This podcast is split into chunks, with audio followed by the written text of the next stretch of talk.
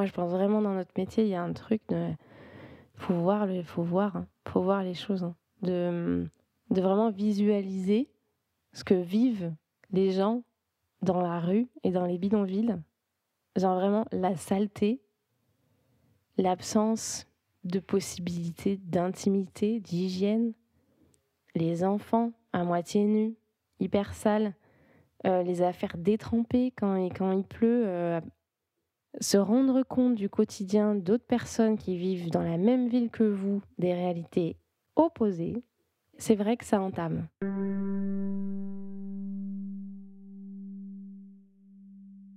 Je pense qu'on peut difficilement se représenter. Je peux essayer de trouver les mots, j'essaye.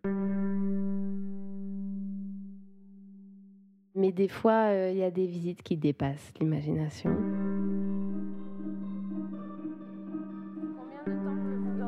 On sort de là en fin de journée. C'est pas, c'est pas anodin. C'est- Ça laisse des traces. Vous faites partie de la même famille ou... Oui. Et les, vos enfants, ils ont déjà été à l'école? En France? Oui, déjà? Il n'y a pas l'espoir aujourd'hui. Aujourd'hui, c'est mercredi, ouais, c'est vrai. Il n'y a plus à Villeurbanne l'école le mercredi. Moi, des fois, j'ai l'impression d'avoir un voile devant les yeux. Je sais pas si c'est la misère, la poussière, mais euh, j'ai un voile devant les yeux et ça me prend du temps de regarder à nouveau euh, des enfants qui jouent ou qui sont sur leur vélo juste à côté et qui vont bien parce que leurs parents sont allés les chercher à la sortie des classes et ils sont super propres et ils sont super joyeux. Et, euh, et ça me prend du temps de revenir du décalage de sortir du bidonville en fait.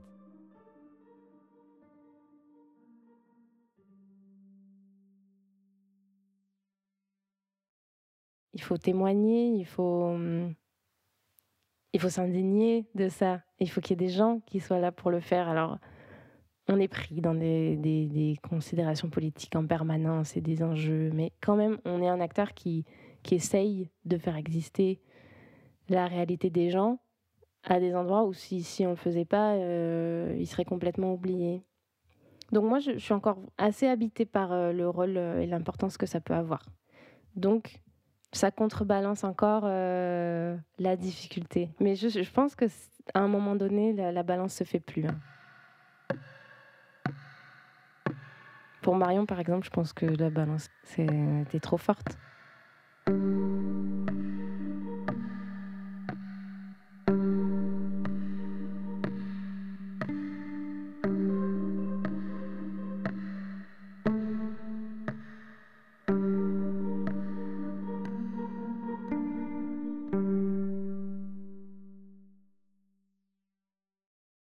J'ai l'impression de m'être arrêtée avant de me cramer. Après, c'est sûr qu'il y a des choses qui sont compliquées en ce moment euh, dans mon rapport à la souffrance, la misère. euh. Enfin, tu vois, il y a des choses toutes bêtes, mais dans, dans ma rue, il y a un bébé qui pleure beaucoup, beaucoup, beaucoup. Et, euh, et moi, ça m'est absolument insupportable de l'entendre pleurer, quoi. Ce qui n'était pas le cas avant, en fait. Du coup, je ferme la fenêtre et ça m'angoisse un peu. Je sais pas, peut-être que c'est juste le sentiment de, quitter le navire, quoi, que j'arrive pas vraiment à. à moi, je m'en vais, euh, ben, on, laisse les autres au front, en fait, quand on s'en va. Donc, euh, du coup, je, c'est un deuil aussi, euh, et puis un, sentiment de culpabilité. J'ai l'impression que moi, personnellement, j'ai fait le tour un peu des choses que je pouvais amener ici et et que je suis plus capable de continuer.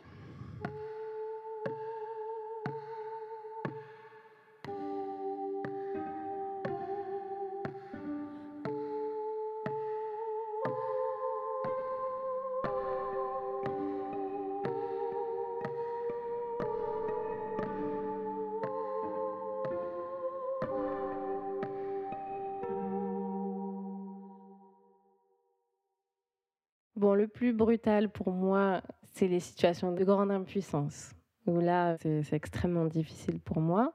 Surtout sur des effets miroirs. Je pense que ça joue beaucoup. Moi, c'est les jeunes femmes, soit quand elles sont encore naïves et qu'elles me demandent Ok, il y aura une proposition euh, dans 9 mois, l'année prochaine, peut-être dans 18 mois, Mais du coup, moi, je dors où pendant ce temps? Ou alors l'inverse, quand elle me pose même plus la question. Parce que parce qu'on les perd, on les perd, et, et que ces logiques très complexes de survie deviennent leur, leur unique réalité. Et on n'a pas de réponse pour l'instant, mais je pense qu'il faut quand même pouvoir l'écouter. Et donc moi, mon enjeu en ce moment, c'est ça, c'est de hum, trouver les mots pour pouvoir écouter, même si j'ai pas la réponse. Bon là, ça va, Dieu merci, mmh. le temps il est bien. Mmh. Mais imaginez-vous, une fois j'ai dormi, oui, à l'Interpol, voyez, il y a la rivière qui passe. Au bord de la rivière, on avait dormi là-bas. Et à 5 heures du matin, il y a eu, ça a commencé à vraiment pleuvoir mmh. fortement. Quoi. Ah, ça.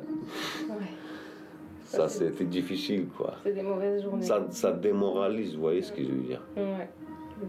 Ça Après, tu n'as plus envie de vivre. Il y a des pensées comme ça qui viennent dans ta tête, alors que tu n'es pas malade euh, mentalement, mais ça vient. Tu vois, tous les gens, tu, te sens abandonné. Mm. Tu te dis, ces gens-là, ils n'ont pas besoin de moi, quoi. ils n'ont rien à foutre de moi. Alors que. Enfin, tu deviens une personne désespérée, quoi. Ça, ça casse psychologiquement, quoi. Voilà, c'est ce qui est difficile dans la vie. Je crois que c'est le Dieu qui, qui vous laisse la voiture. Qui, qui me laisse la voiture.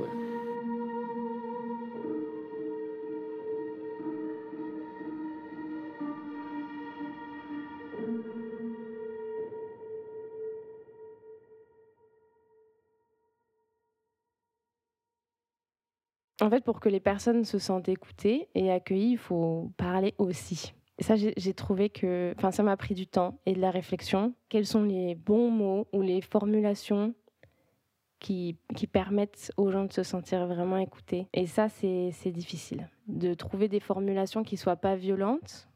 Quand on explique un système qui est quand même extrêmement violent, il faut trouver des formulations qui ramènent de la relation humaine dans un contexte qui est assez déshumanisé aussi. C'est difficile d'avoir la responsabilité de faire passer la réalité qu'on voit. Donc moi, je cherche tous les mots qualificatifs de, l'horreur, du bidonville, les mots qui vont pouvoir rendre tangibles les réalités vécues, rendre tangible le fait que les États se dégradent, qu'on a la détresse s'accentue, mais ça on la voit nous, mais d'autres ne la voient pas. Une personne qui a vécu dans la rue, c'est la personne, la seule personne qui peut expliquer ce qui se passe dans la rue. Et vous ne pouvez pas comprendre jusqu'à ce que vous essayez de faire une seule nuit dans la rue, sans abri. Vous allez comprendre. On voit beaucoup de personnes qui deviennent fous, qui deviennent des délinquants. Les enfants grandissent avec la honte. C'est notre destin. Et on reste ici. Cette permanence du mardi après-midi, elle m'est devenue euh, de plus en plus difficile au fur et à mesure des années parce que les possibles, les choses que j'avais à proposer aux gens, elles se sont d'autant plus réduites, alors que euh, le nombre euh, de personnes qu'on reçoit et les situations sont de plus en plus nombreuses et compliquées. Et du coup, il y a eu un moment où ce décalage-là, il a été un petit peu trop fort pour moi. Le sens que je mettais dans cette permanence, il a été un petit peu déconstruit, quoi je me dis que les gens que j'ai peut-être euh, vraiment aidés, c'est euh, de, les aider à tenir le temps qu'il faut, quoi. C'est discuter avec quelqu'un qui est dans une très grande détresse en lui disant la vérité, ne pas leur donner trop d'espoir et en même temps euh, leur ouvrir les possibles, les pousser vers l'avant et en même temps ne pas leur cacher euh, le désespoir euh, dans lequel ils sont. Donc euh, c'est quand même un peu un art, quoi, de discuter avec les gens comme ça. C'est des histoires de migration, des histoires de séparation, des histoires de chômage, des histoires de famille, des histoires femmes, des hommes, des enfants, des montagnes d'enfants. Oh, mille et une histoires en fait. on le dit, oui, ça pourrait arriver à tout le monde, machin, mais moi je le sais que ça peut arriver à tout le monde. J'en ai une vision euh, très vive, quoi, très réelle, et je le sais. Je sais pas, je l'imagine, je le sais. Les choses peuvent basculer en fait.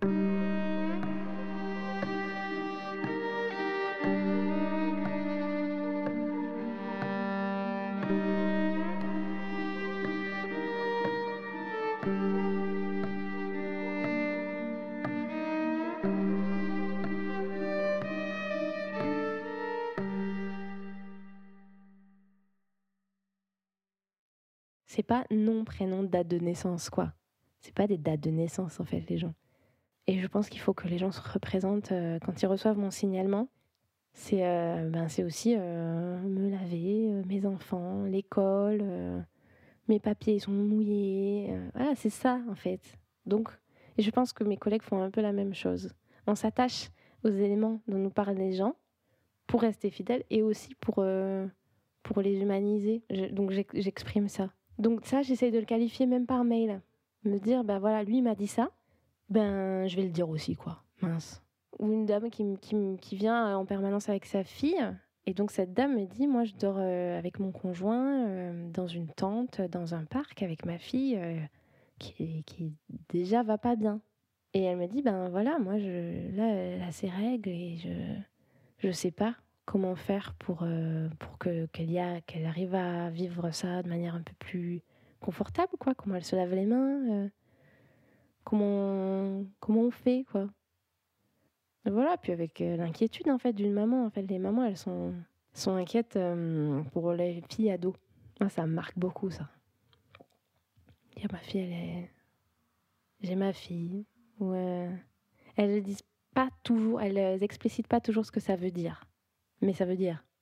C'est j'ai ma fille, ma fille elle est ado, euh, ma fille a 12 ans, euh, je suis inquiète pour ma fille, je dors pas la nuit. En fait, c'est aussi. Euh, elle est en danger, quoi, ma fille, là, dans la rue, dans la cabane. Et, et du coup, ça, je le mets maintenant par mail. Avant, bon, je me disais, elle me le dit à moi mais maintenant, maintenant, quand je fais des alertes, je le mets parce que ça, ça humanise.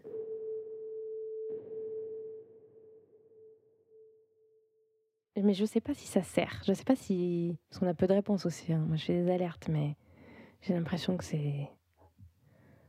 Je sais pas, je suis sur un satellite. J'envoie des, j'envoie des messages. Rien ne me revient. Des fois, c'est, c'est lunaire. Hein.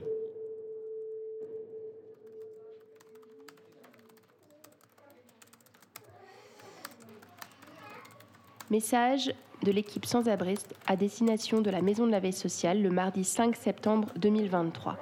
Objet signalement situation Madame O, femme seule avec enfant de 4 ans à la rue. La famille a un parcours chaotique et a connu plusieurs prises en charge hôtelières de courte durée.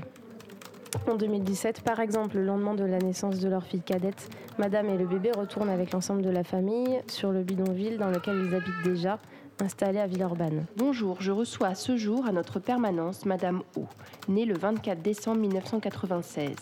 Madame vit actuellement sur un squat à Villeurbanne avec son fils de 4 ans. Madame craint l'expulsion prochaine du site et s'inquiète grandement du moment où elle devra quitter ce lieu. Les conditions d'insalubrité dangereuse du site et la grande précarité de la famille, ils interpellent l'MVS, les services de l'État et les services sociaux de secteur. Réponse de la Maison de la Veille sociale le 14 septembre 2023. Bonjour, nous ne serons pas en mesure d'orienter la famille car le dispositif urgence est saturé. Nous ignorons quand nous pourrons l'orienter. Suite à l'expulsion du site, la famille est hébergée à l'hôtel durant 10 jours avant une décision de fin de prise en charge qui marque leur retour en habitat très précaire. Nous prenons note de ces éléments complémentaires les concernant. Bien cordialement. Le 3 septembre 2020, une information préoccupante est transmise par les travailleurs sociaux du centre d'hébergement, témoins de prise de drogue du couple en présence de leurs enfants, dans l'information préoccupante, les travailleurs sociaux mentionnent leurs inquiétudes vis-à-vis de possibles négligences et de la Maison de la Veille sociale le 14 septembre 2023. Bonjour, la préconisation pour cette demande est prévue effectivement pour de l'IML. Le responsable de la protection de l'enfance condamne fermement l'expulsion de la famille, réalisée de manière concomitante au signalement parvenu. Il rappelle que la protection de l'enfance en danger est un devoir de citoyen au-delà des enjeux de gestion de structure. Je vous remercie à l'avenir de nous préciser le nom et le prénom, voire la date de naissance, du chef de famille pour éviter les confusions de ménage. L'ALPI, les médecins du monde, affirment que les éléments attestés dans l'information préoccupante ne sont pas compatibles avec une remise à la rue de la famille et projettent sur la difficulté à retrouver la famille. Bonjour, nous prenons note de votre mail. Cependant, comme vous le savez, il ne nous est pas possible de nous prononcer sur les délais.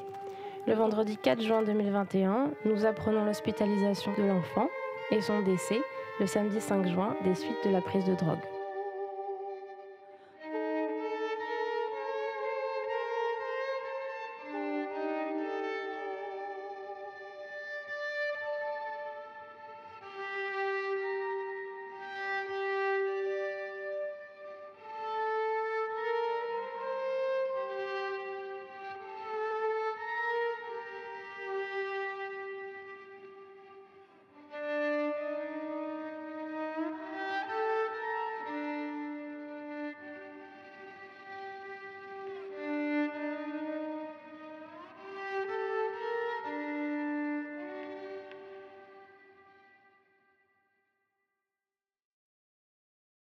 On est quand même, quand j'ai commencé, tu disais qu'il y avait un enfant dehors, euh, c'est une demande d'hébergement, machin, on y arrivait, quoi. Euh, là, il faut que ce soit un enfant de moins de 3 ans, puis de moins de 1 an. Les femmes enceintes, mais enceintes à partir de 6 mois, enceintes avec des problématiques pathologiques. Bon, jusqu'où on va?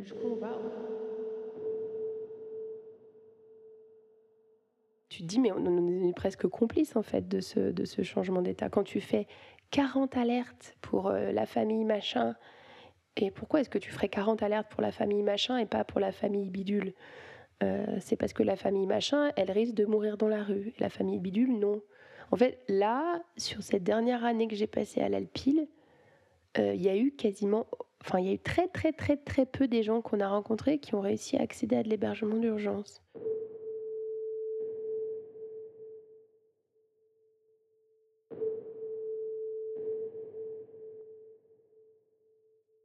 Le fait que des gens vivent dehors ou vivent dans des bidonvilles, c'est devenu quelque chose de normal. Et ça, comme si ça faisait partie euh, bah, de la vie d'une société, quoi. Et qu'on n'ait plus à essayer d'éradiquer ces, formes d'habitat, de, de, pauvreté, mais à, limiter la casse euh, en empêchant les gens de mourir dans la rue, quoi.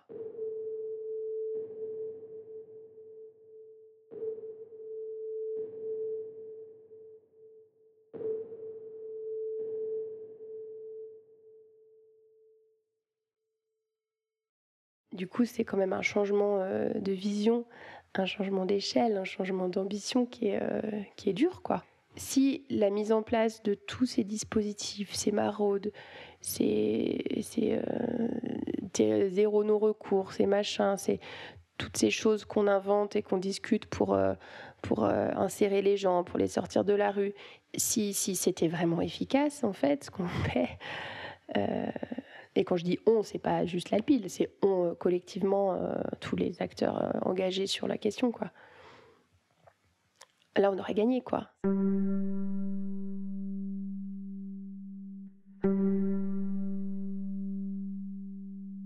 C'était ça c'était ça que c'est ça qu'on veut en fait.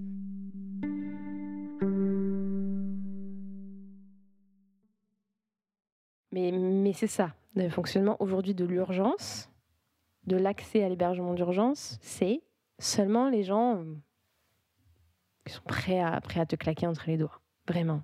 Et aujourd'hui, je pense qu'ils ont soit priorisé des choses impriorisables euh, entre des enfants handicapés euh, qui vivent en rue, des, parents malades qui n'ont plus la possibilité de se déplacer. Je n'ai même pas envie d'essayer d'imaginer ces commissions urgence où ils priorisent l'abominable. Ce qui rend dingue, hein, parce que la rue détruit, donc il faut que tu sois suffisamment détruit pour pouvoir être priorisé pour rentrer quelque part. Donc quand tu vas bien et que tu vis dans la rue, bien, entre guillemets, t'as pas de chance, ça va être très très compliqué. Je comprends bien que, que, là, ce soir, vous allez vous retrouver en très grande difficulté. Peut-être que ça va durer quelques temps encore. Mais là, aujourd'hui, il n'y a, a, a, pas d'autre solution. Donc, il faut téléphoner au 115 régulièrement. Monsieur dit euh, euh, on n'a pas besoin de couverture, on a plus besoin d'un toit, même si c'est un logement euh, temporaire. Vous savez que ce n'est pas facile. Ça comme information, mais c'est important que vous puissiez vous préparer au mieux pour tenir, pour tenir sous la tente jusqu'à ce qu'on arrive à trouver le logement. On va essayer de faire un recours d'allo, c'est-à-dire que ça met du temps à être étudié. Et en plus de ça, normalement, la loi elle dit que vous devez avoir un hébergement à la fin, mais dans la réalité, c'est de moins en moins le cas. Donc on peut quand même le tenter, mais euh, sans garantie que, que ça C'est fonctionne. inconfortable quand on est à l'hôtel. En plus, là, c'est loin de l'école. Mais il faut tenir encore un petit peu parce que euh, ce- c'est pour bientôt euh, cette proposition de logement. Ça va peut-être encore. La maison de la veille sociale pour vous dire que là maintenant vous dormez dehors dans des situations qui ne sont pas tenables pour votre fils. Téléphonez au 115 pour leur dire que vous êtes avec deux enfants en bas âge et qu'il faut des couvertures, qu'il faut euh, tout ça. Là moi aujourd'hui j'ai vraiment j'ai pas d'autre euh, y a- j'ai j'ai pas d'autre solution. Vous... vous téléphonez au 115 ce soir? Si vous avez des questions sur les documents que vous allez recevoir, c'est des documents avec le drapeau de la France comme ça. Bonjour, vous êtes en contact avec le 115 du Rhône. Merci de rester en ligne. Un écoutant, un écoutant va vous, un écoutant va vous, un écoutant va vous répondre. Pour tenir sous la On va essayer de faire un recours d'allo.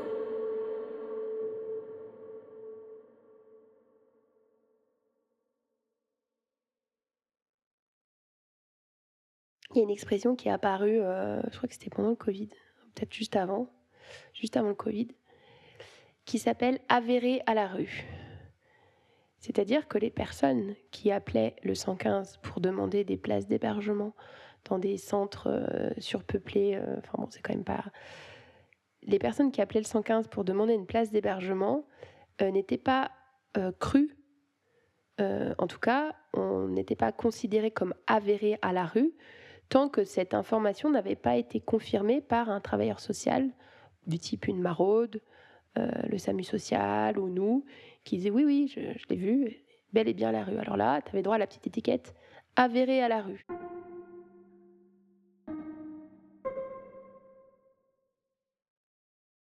Et ça, euh, je trouve que c'est la, plus la plus grande violence qu'on puisse faire à quelqu'un qui, qui en est réduit à appeler le 115 et sachant qu'il y en a quand même beaucoup qui le font pas, mais qu'on le croit pas, ça c'est ça, me laisse sans mots quoi.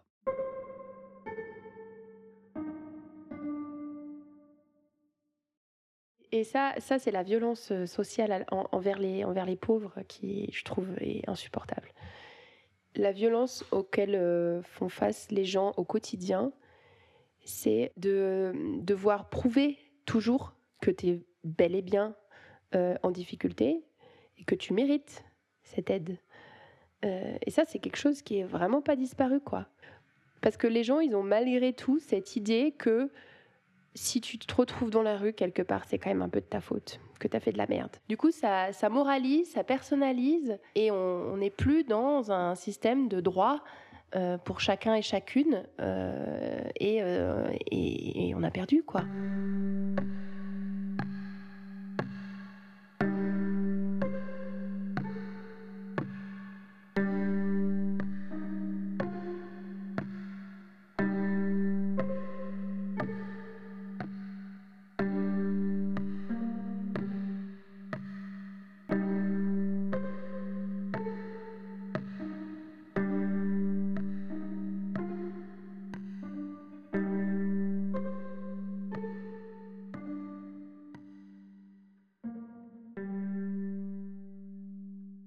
C'est pas tant les relations avec les gens qui m'épuisent, mais c'est ce contexte-là. Ça, moi, ça m'épuise.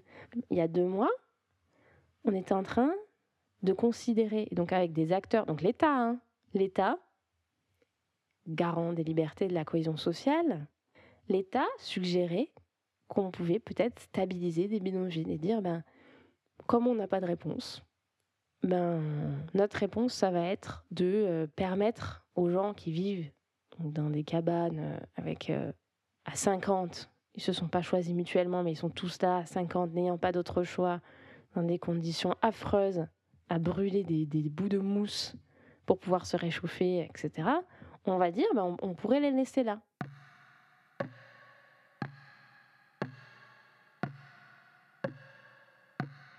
Voilà, on pourrait stabiliser et penser une, une réponse publique, de l'action publique, de dire, ben, voilà, on pourrait euh, faire un contrat et puis leur permettre de rester là.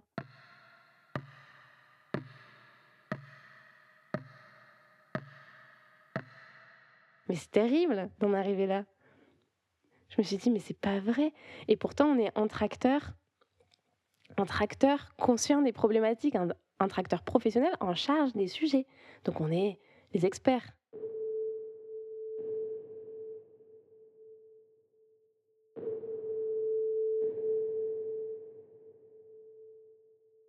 C'est on va conceptualiser une réponse publique qui soit acter l'existant.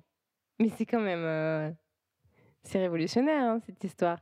Dire, bah ok, il y a des bidonvilles, il y a des, des, personnes, des familles avec enfants qui vivent dans des conditions euh, insoutenables quand même. hein.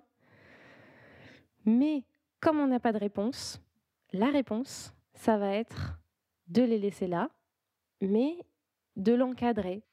Ben, on va aller sur des, réponses euh, minimales, de plus en plus minimales, jusqu'à euh, acter l'existant.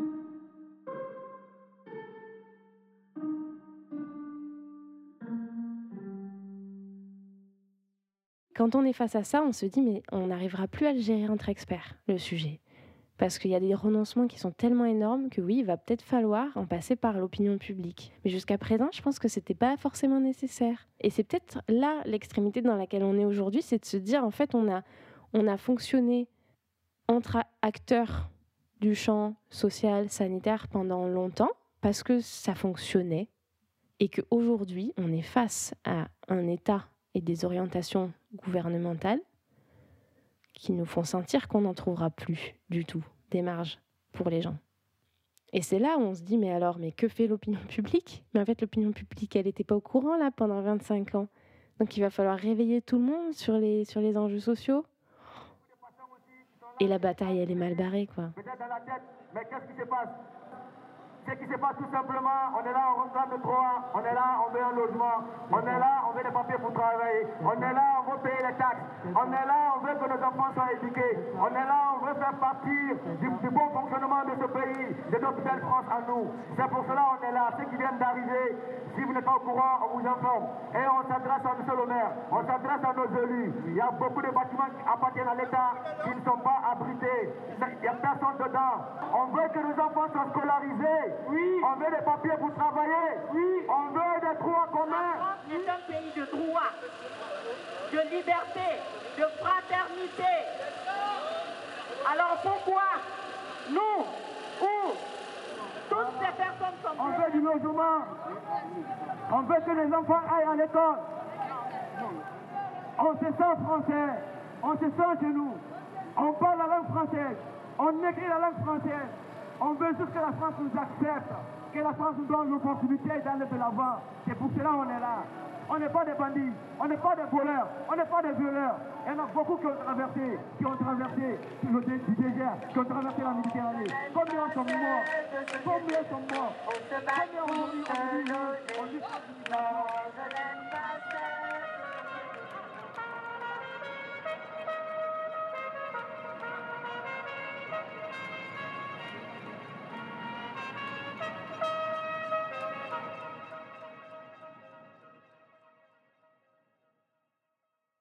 Donc on peut dire que c'est uniquement euh, des manques de financement, la dette publique. Ça, c'est des arguments. Mais en réalité, c'est qu'on priorise certaines choses au détriment d'autres.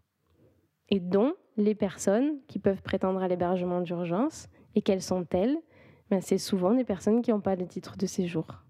Donc peut-être que effectivement le contrôle des frontières va, il va continuer de se durcir et les gens vont continuer d'arriver parce qu'en fait c'est pas possible parce que on peut pas contrôler euh, la volonté des personnes d'avoir un meilleur avenir.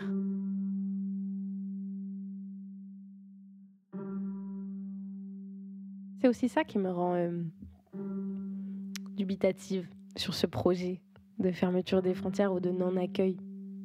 Parce qu'en fait, c'est pas possible. Les gens vont être là. On va devoir les accueillir. Donc, autant, euh, autant vouloir le faire, autant euh, s'approprier la richesse que ça pourrait être. Et puis c'est un enjeu, hein. je pense que c'est un enjeu financier, c'est un enjeu à l'échelle d'un pays, oui, ça, ça, pose des questions de système de santé, système scolaire, de marché du travail. Je nie pas ce que ça peut représenter, mais je pense qu'il va falloir le faire et que, et que ça pourrait être une grande richesse. Donc je trouve dommage qu'on se dise pas, euh, ben chouette, un enjeu, euh, un enjeu, un enjeu commun.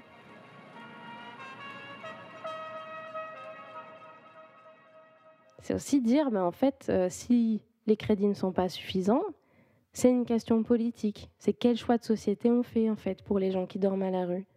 Et, et je le dis aussi pour les gens, parce que les gens, ils ont du mal à comprendre pourquoi leurs droits ne sont pas respectés. C'est difficile, il faut développer des réponses euh, à leur apporter.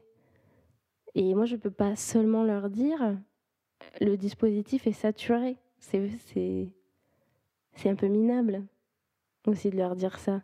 Donc je leur explique, vous savez, en France, euh, on a élu euh, des personnes, il y a des personnes au gouvernement qui ont décidé que c'était plus une priorité. Et ils l'entendent en fait. Ils comprennent ce que je dis. Que l'accueil, leur accueil, n'est pas une priorité pour le gouvernement français. Et je trouve qu'ils doivent le savoir. Cette thématique du soin, elle est politique et c'est plus une priorité.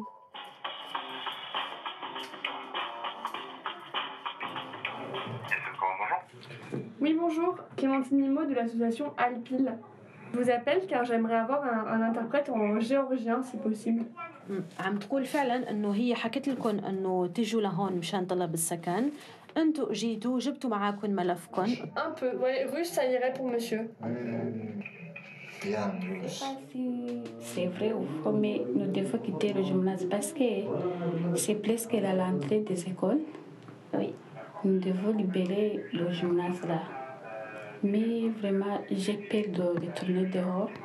Vraiment, vraiment, j'ai peur. Moi, j'habite dans un hangar euh, où il y avait des autres personnes qui étaient là-bas aussi avec moi, mais eux, ils ont été euh, forcés de partir. Et euh, là-bas, il y avait des femmes qui ont Je veux dire, le problème, c'est qu'on est à la rue maintenant avec cinq enfants, c'est un très grand problème. Vous avez été débouté quand? De toute façon, je ne veux pas gêner personne, je ne veux pas demander de ça ou ça. Je suis contente de tout ce que j'ai, ça va aller.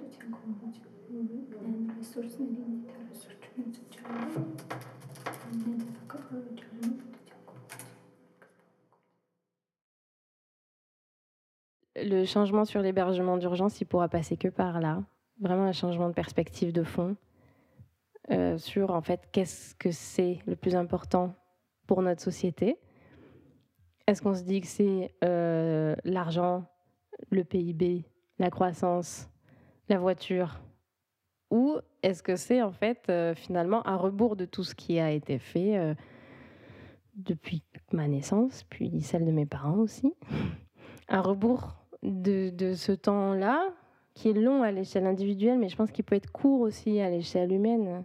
Bah, à rebours de ça, si on se disait en fait, le plus important, c'est l'humanité, c'est la solidarité, c'est le soin. C'est euh, le soin aux personnes euh, vulnérables qui sont plus en capacité de prendre soin d'elles-mêmes. Et tous les gens qui participent de ce soin-là exercent une mission considérable.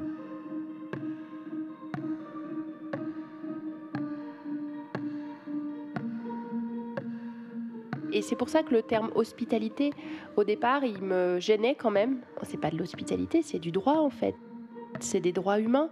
Euh, c'est le droit de, vivre en famille, c'est le droit d'avoir un toit au-dessus de la tête, c'est le droit de, pouvoir se nourrir correctement, d'envoyer ses enfants à l'école, d'être soigné.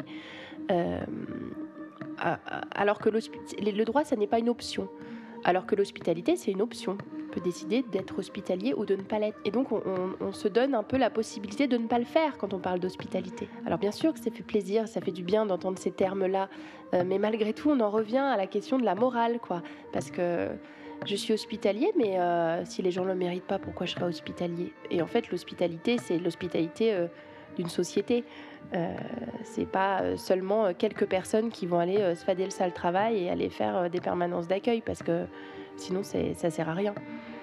Donc moi je trouve qu'il y, y, a ça aussi à faire entendre.